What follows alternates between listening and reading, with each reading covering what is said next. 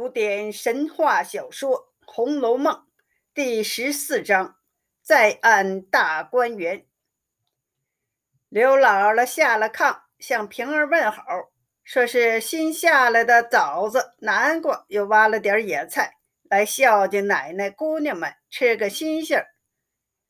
平儿道了谢，请刘姥姥坐，让人倒茶。周瑞家的说起那螃蟹。一斤只称两三个，那么大两三筐，该有七八十斤。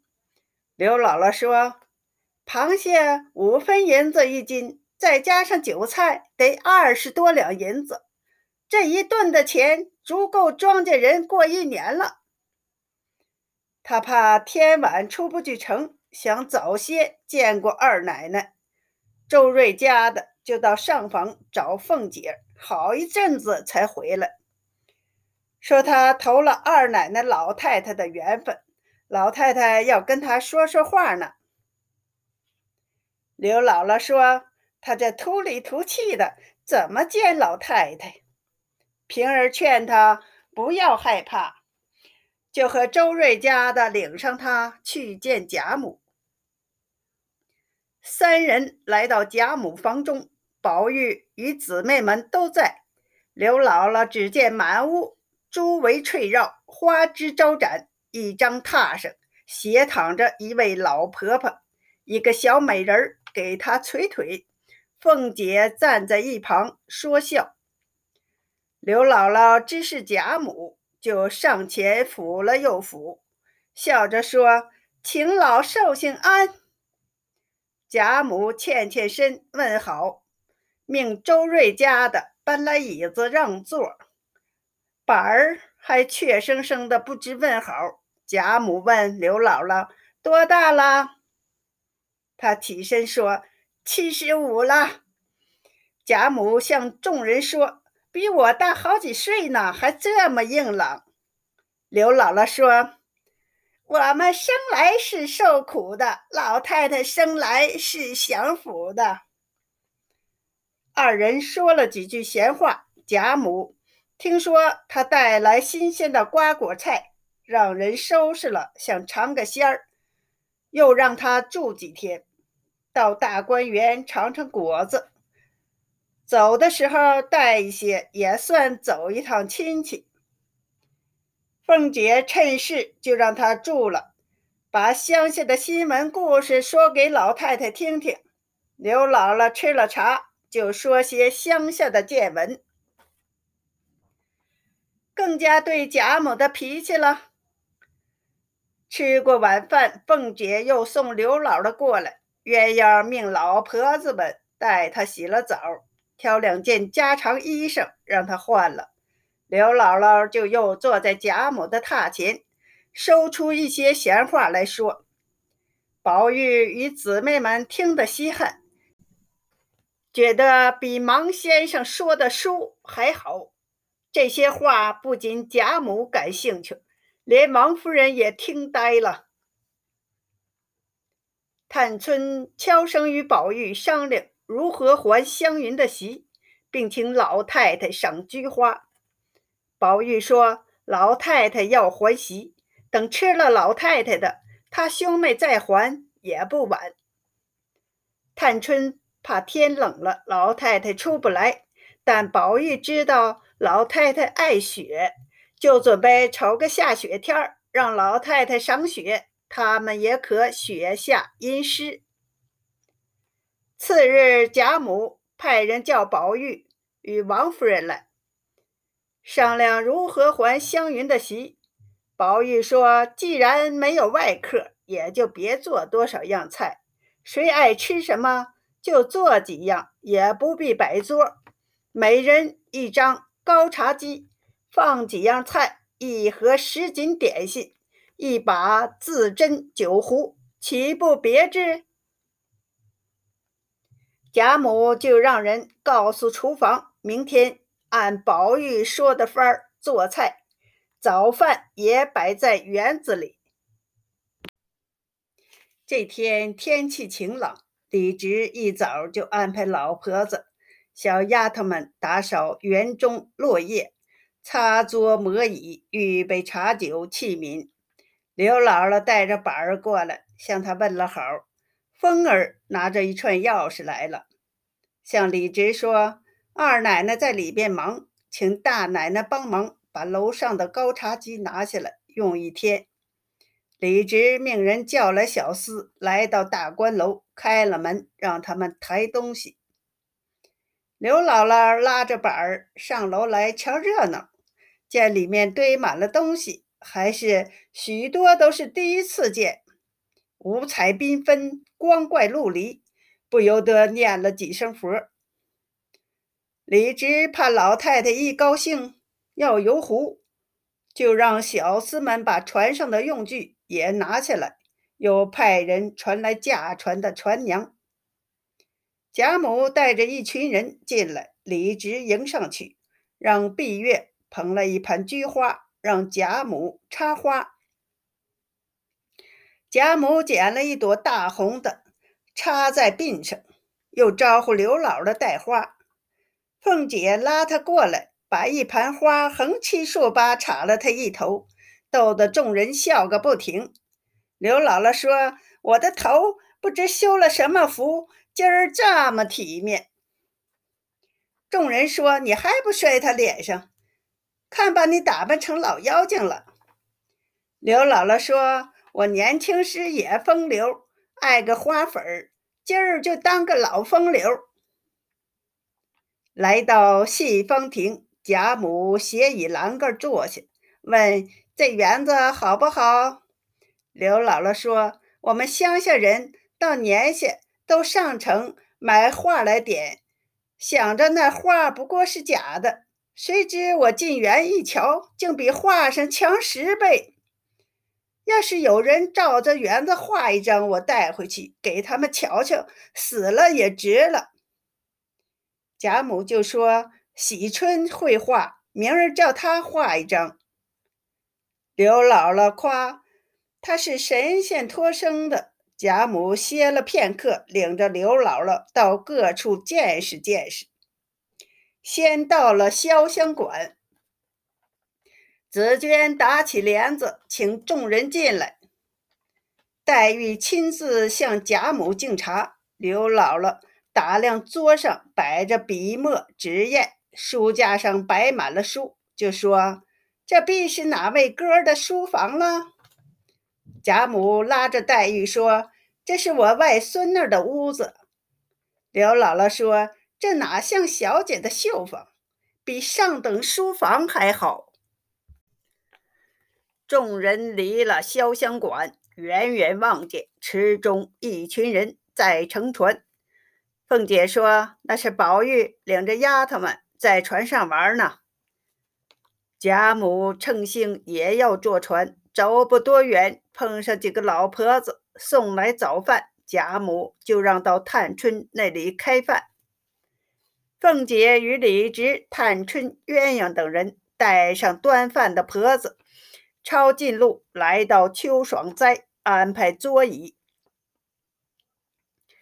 鸳鸯说：“外头老爷们吃酒吃饭，都有请客凑热闹。”今儿咱们也得了个女亲客，李直厚道，不解其意。凤姐却心领神会，与鸳鸯商议如何捉弄刘姥姥。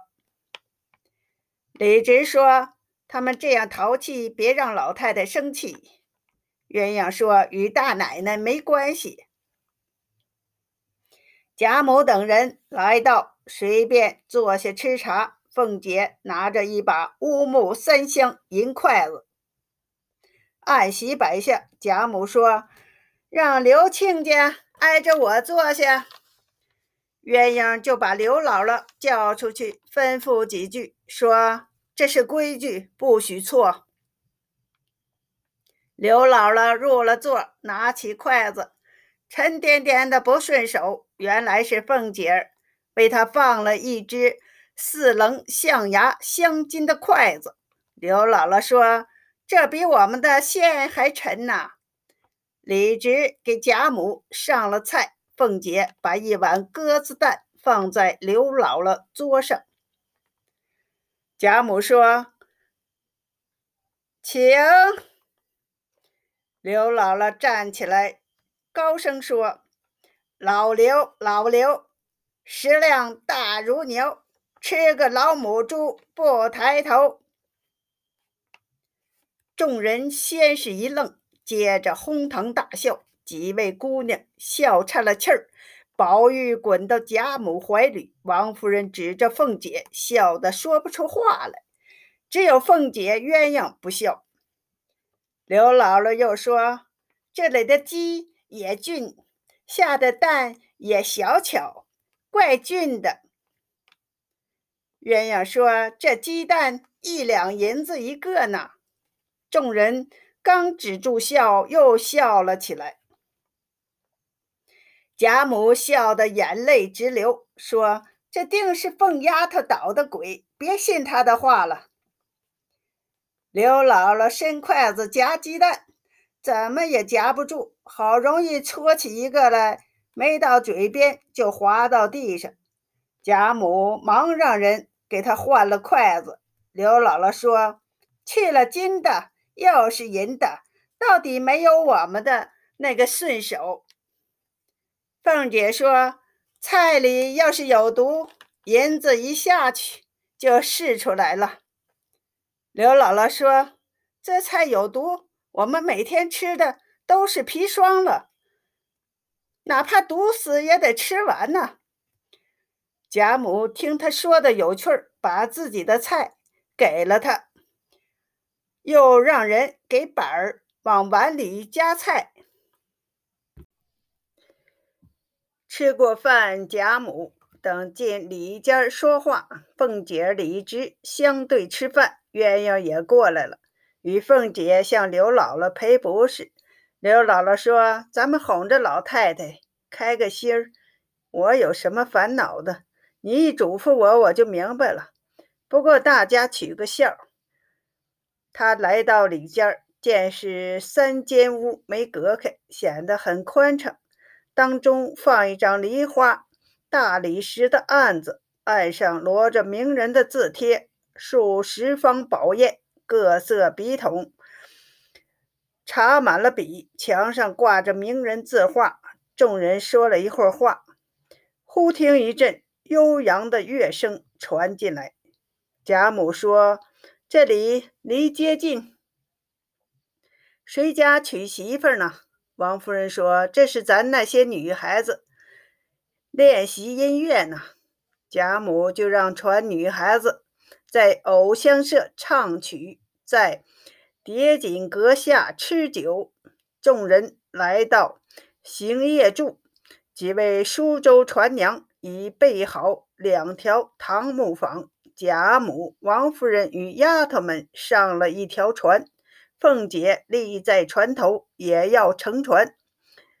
贾母怕出事不让她胡闹，她却满不在乎，一高撑开船。人多船小，左右直晃，把他吓得蹲下来，把骚交给船娘。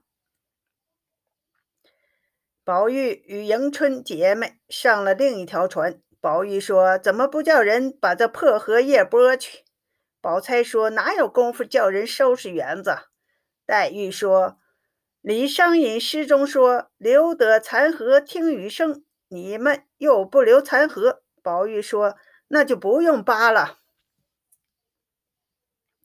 船靠了岸，众人来到恒芜院，只觉异香扑鼻，奇草仙藤都结了籽，一串串珊瑚豆子一般。房中朴实无华，除了一个花瓶、几部书、一套茶具，没有一件摆设。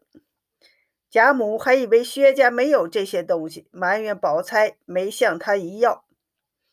又责备凤姐小气，王夫人与凤姐都说她自己不要，都送了回去。贾母说：“亲戚见了不像话，他能把房间布置的又大方又素净，就让鸳鸯弄一盆石头盆景，一架纱罩瓶，一个烟墨冻石顶来，再取几幅水墨字画挂上，把帐子换成白绫的。”众人来到叠锦阁，大家依次坐下。贾母笑着说：“咱们先干两杯，行个令才热闹。”凤姐说：“既行令，还是叫鸳鸯姐姐当令官。”大家都知贾母需鸳鸯提醒，一致赞成。凤姐拉鸳鸯坐在她身边，鸳鸯说：“酒令大如军令，不论尊卑，违了我的令要受罚的。”大家都说：“一定如此。”刘姥姥离开了席，摆手说：“别这样捉弄人，我家去了。”鸳鸯命小丫头拉上席去，小丫头把她拉上席。鸳鸯说：“再多说的，罚一壶。”刘姥姥怕罚，才勉强坐下。鸳鸯说：“今儿行古令牌，从老太太起到刘姥姥止，每一张牌用成语、俗语。”诗歌歌赋比上一句要押韵，错的罚一杯。众人都说好。月月说：“左边是张天。”贾母说：“头上有青天。”当中是个五与六，六桥梅花香彻骨。剩了一张六与腰，一轮红日出云霄，凑成便是逢头鬼。这鬼抱住钟馗腿。大家笑着喝彩，贾母饮了一杯。依次是薛姨妈、湘云、宝钗、黛玉，轮到迎春。凤姐想到刘姥姥的笑话，故意说错，都罚了。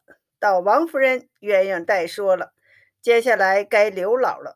刘姥姥说：“我们乡下吃酒也常弄这个，只是没你们说的好听。”鸳鸯说：“左边大，四是个人。”刘姥姥说：“是个庄稼人。”众人哄堂大笑。贾母忍住笑说：“就是这样说。”刘姥姥说：“我们庄稼人不过现成本色，姑娘们别笑。”鸳鸯说：“中间三四绿配红，大火烧了毛毛虫。”左边悬丝真好看，一个萝卜一头蒜，凑成便是一枝花。刘姥姥两手比划着说：“花落了，结个大矮瓜。”众人又是大笑。刘姥姥吃了门杯，说：“我手脚粗，又喝了些酒。”别不小心打了这瓷杯，换个木头的，掉下来也不要紧。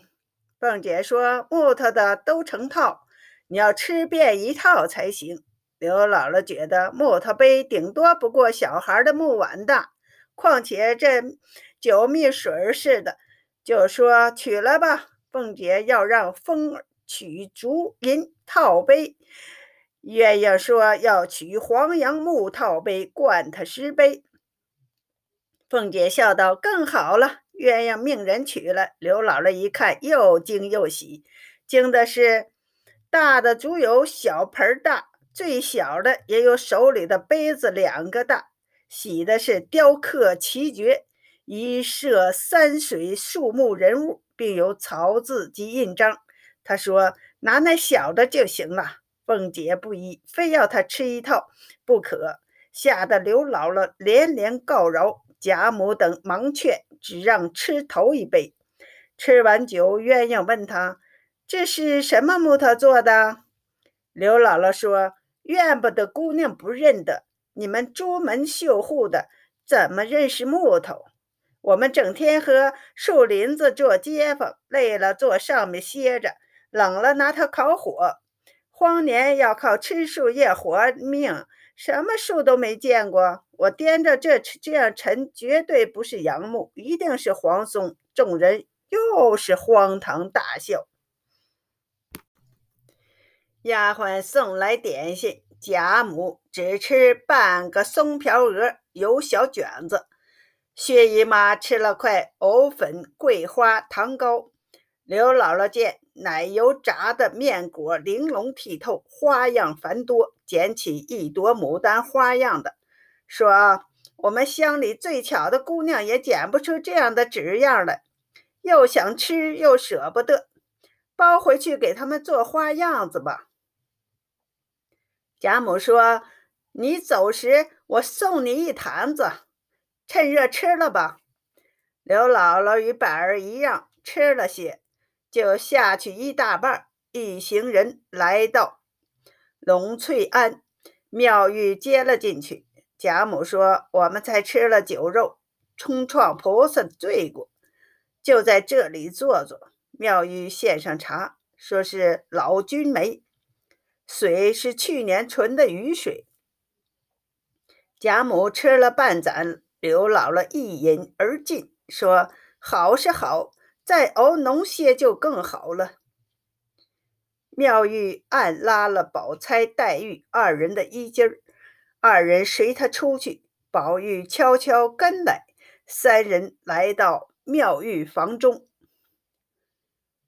黛玉坐在薄团上。宝玉坐在榻上，妙玉烧滚了水，另泡一壶茶。宝玉走进来，宝钗、黛玉都说这里没有他的茶。妙玉拿出两个古色古香、奇形怪状的杯来，分别递给宝钗、黛玉，又把自己吃茶的绿玉斗递给宝玉。宝玉说：“他们就用奇珍古玩。”你让我用俗物，太不公平了。妙玉笑着说：“不是我说狂话，你们家未必找出这个俗气来。”宝玉说：“到了你这里，金珠玉宝自然是俗气了。”妙玉十分高兴，寻出一只九曲十环、一百二十节、攀杂整雕的一个大盏来，笑问：“你可吃得这一大盏？”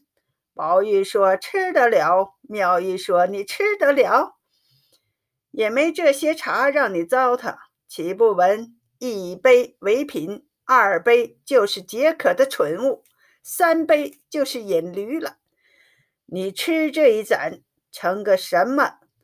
宝钗、黛玉、宝玉都笑了。三人尝了茶，只觉清纯无比，赞不绝口。黛玉问：“这也是去年的雨水？”妙玉冷笑着说：“你也熟了，连水也尝不出来。这是我五年前收的梅花上的雪水，统共收了一瓮，舍不得吃，埋在地下。我只吃了一回，这是第二回。隔年的雨水哪有这样的清纯？”黛玉知妙玉生性怪癖，不好多说。吃过茶，便与宝钗走出来了。宝玉见妙玉嫌刘姥姥肮脏，要摔她用过的杯，就要过来，说是送给她，卖了也够过几个月。妙玉说：“幸亏我没用过，若是用过了，我砸了也不给他。快拿走吧。”宝玉临走时，要让小厮打几桶水来给妙玉洗地。妙玉安排把水放在门外就行了，不许小厮进来。贾母身上困乏，来到稻香村睡午觉，让王夫人等陪薛姨妈继续吃酒。鸳鸯领着刘姥姥逛，众人也都跟着取笑。来到省亲别墅的牌坊下，刘姥姥说是大庙，趴下就磕头。众人笑弯了腰。刘姥姥说：“笑什么？我们那里庙都是这牌坊，我还认识上面的字，是玉皇宝殿。”众人还要取笑他，他直觉腹中一阵乱响，要了两张纸就要退裤子。众人忙喝止他，让一个婆子带他去方便。婆子指给他地方，乐得歇息。他蹲了半天，才出了厕所。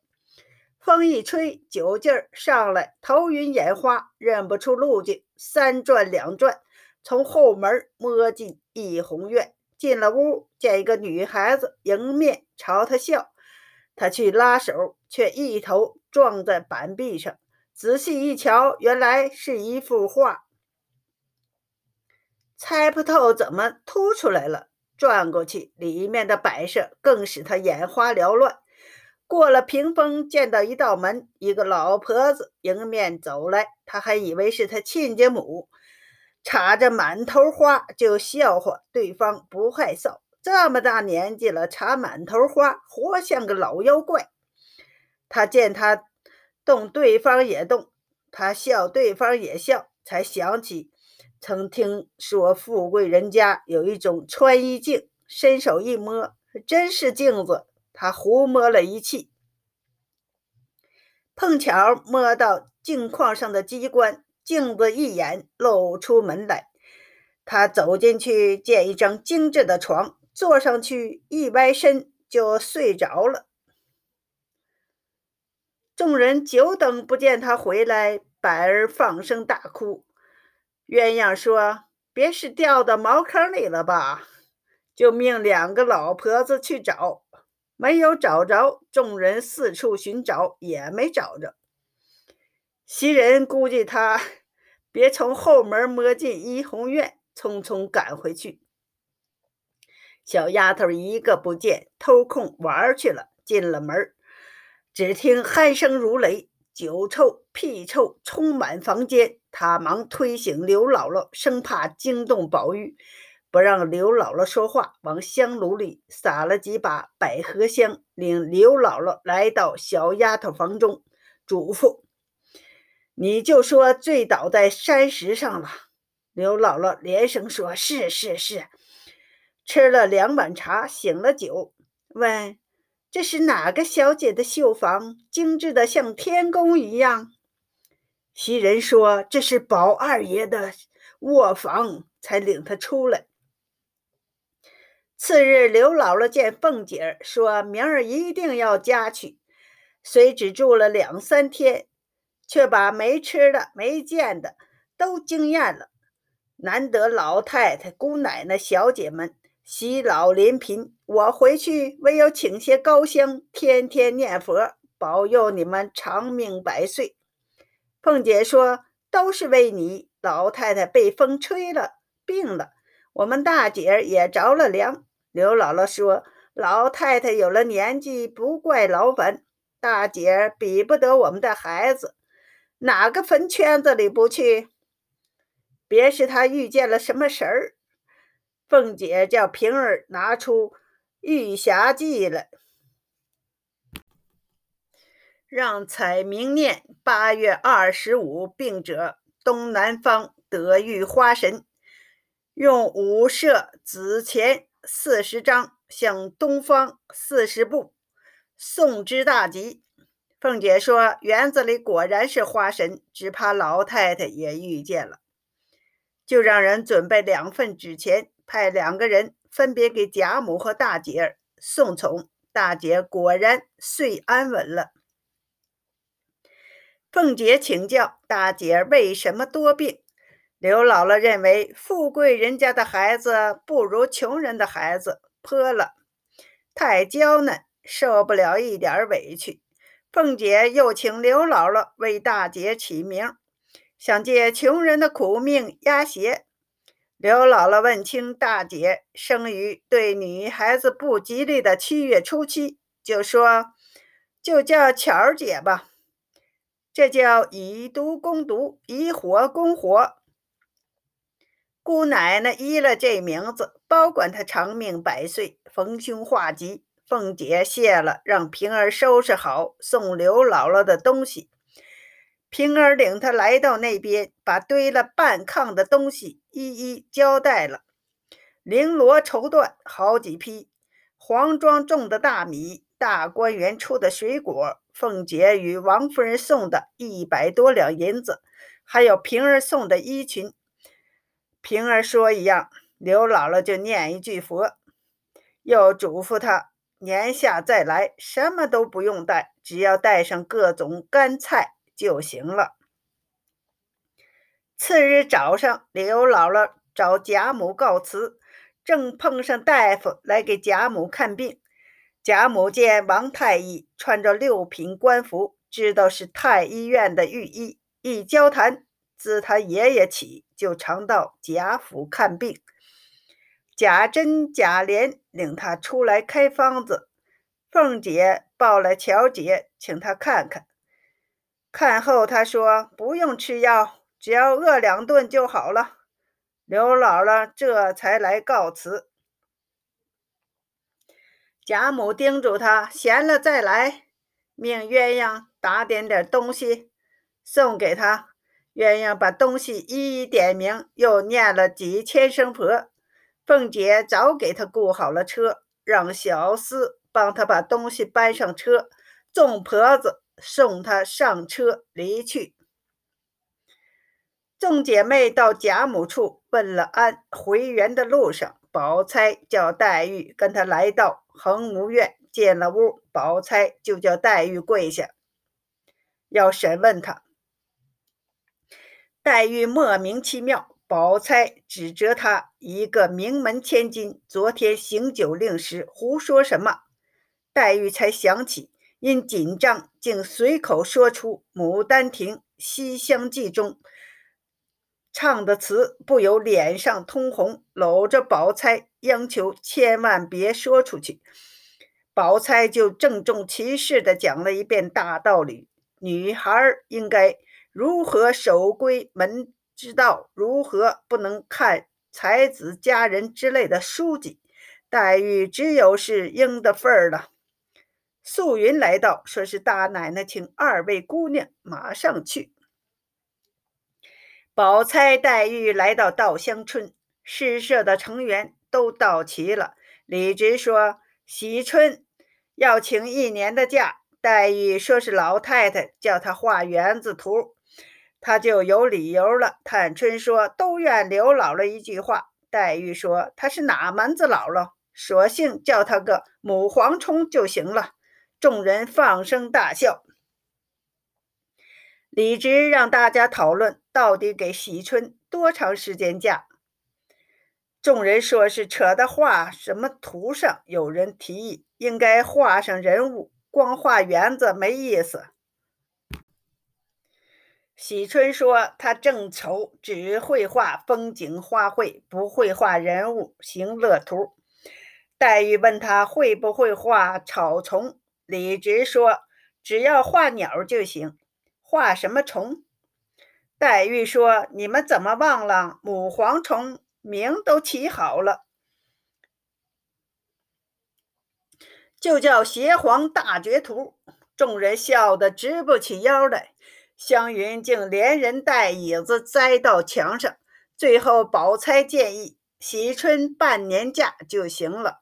楼台房屋一定用规规矩矩的借。画手法，人物要分远近疏密，也再让宝玉帮助随时向绘画的门客相公请教。宝玉答应了，马上就要去。宝钗叫住他说：“还有许多东西没准备好呢，真是无事儿忙。首先不能画在纸上，得画在卷上。”就要经过许多工序加工，为了方位正确，必须把建筑布局图找来，还需要再买许多燃料，添多少画笔，要多少调色的碟子，还得预备画胶的炉子。接着，他开列了一张清单，把所有物品一一写明，让宝玉去找老太太，家里有的就在家里领，没有的再去外面买。九月初二是凤姐的生日，往年因为忙没顾上。贾母不是什么大病，不过是受了些风寒，吃了王太医的两副药就好了。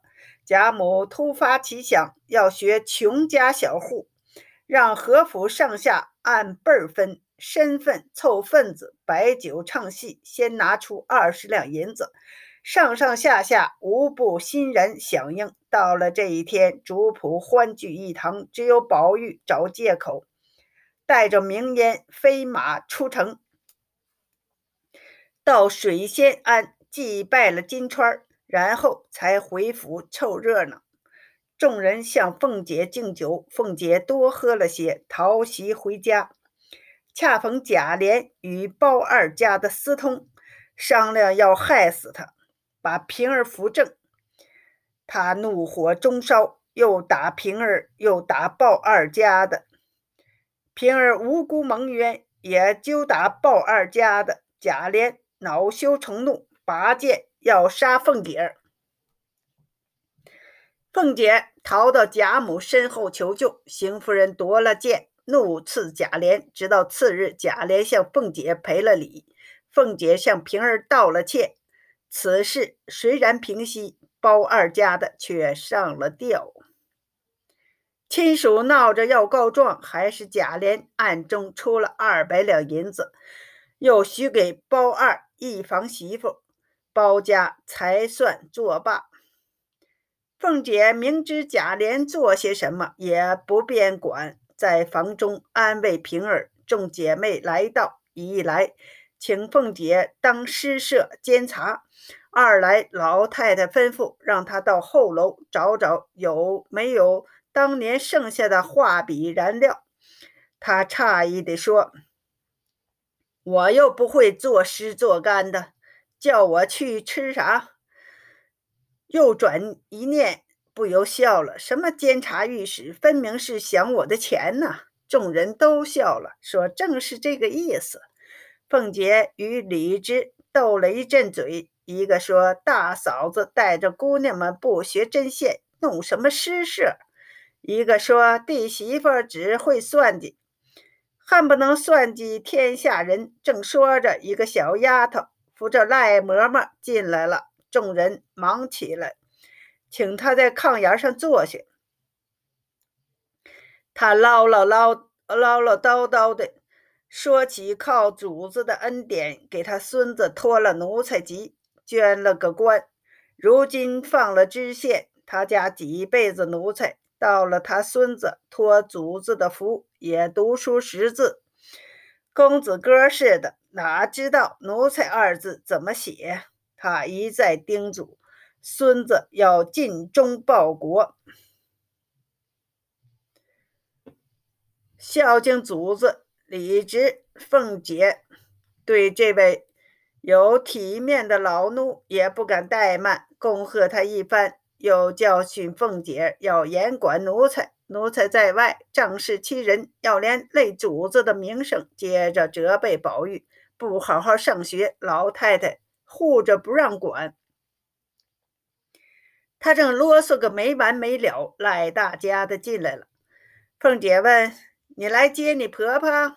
赖大家的说：“不是来接老人家，是来问奶奶与姑娘们赏脸不赏脸。”赖嬷嬷这才想起来，说：“看我老糊涂了，只顾着说话，正经事儿倒忘了。我那孙子选了官，少不得摆个酒。”托主子的鸿福，我们才能这么荣耀。我吩咐他老子摆三天酒，请一台戏，请老太太、太太们、奶奶、姑娘们去散一天心。李枝、凤姐都说哪一天我们一定去。赖大家的说十四，只看我们奶奶的老脸了。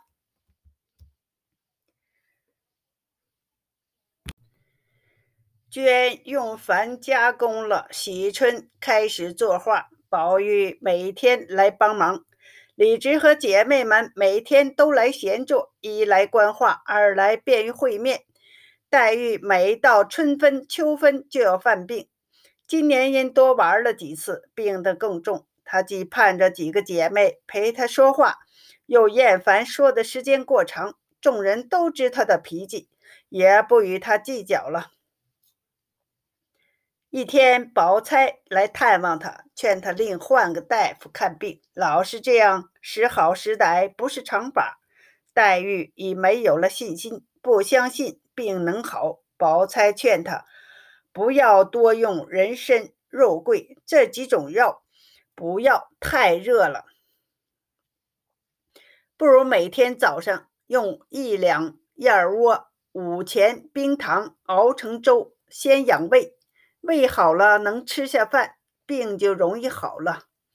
黛玉叹息：父母双亡，无兄弟，无姐妹，到这里投亲靠友。虽然外祖母疼她，毕竟不是正经主子，整天吃名贵药，再要吃燕窝粥，只怕有人说闲话。宝钗说她也是投靠亲属的。黛玉说二人不一样。宝钗有母亲，有哥哥，有房产，有地，有产业，不过是借住不花钱的房子，吃穿日用都是自己的，他却全靠着贾府。宝钗和他说了几句玩笑，安慰了一番，说是回家找找看，有燕窝就给他送来，就告辞了。黛玉吃了两口粥，仍歪在床上。太阳快落时，天变了，淅淅沥沥下起雨来。天渐渐黑下来，阴得黑沉，更加雨打竹敲，分外凄凉。黛玉随手拿起一本乐府杂稿，在灯下翻看《秋怨》《别离》等诗，她不由得心有所感。提笔写下《待别离》一首，模仿《春江花月夜》的格式，题名《秋窗风雨夕》。刚写好，宝玉来了。黛玉见他头戴斗笠，身穿蓑衣，忍不住笑了：“哪里来个渔翁？”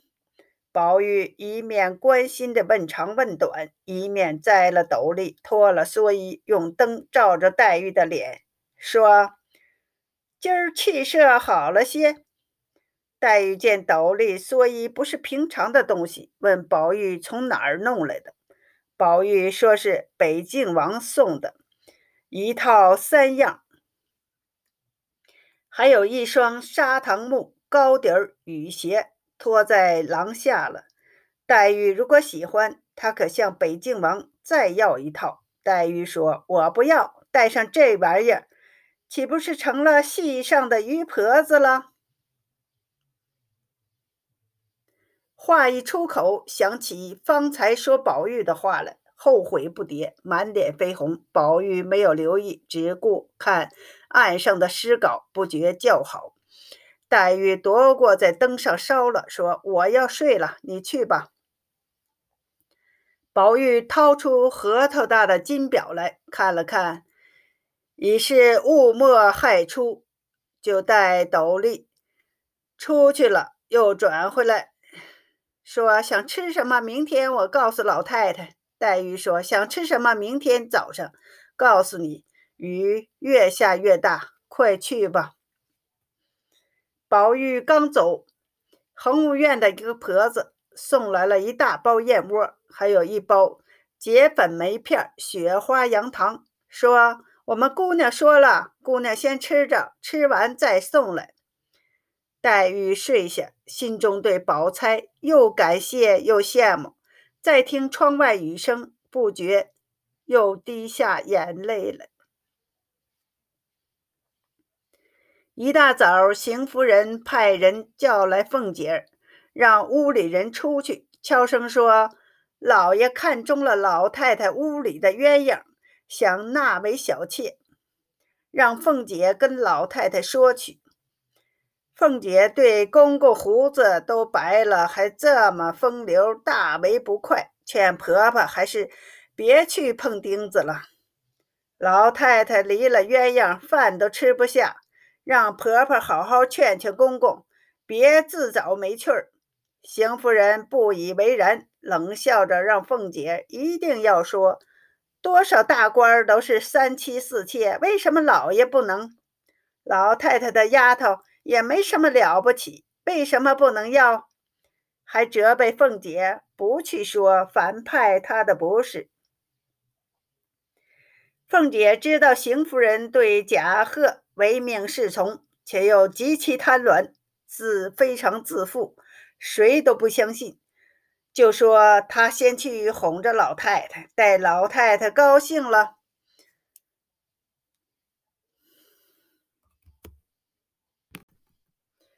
他就离开，让太太亲自跟老太太说，给了更好，不给别人也不知道。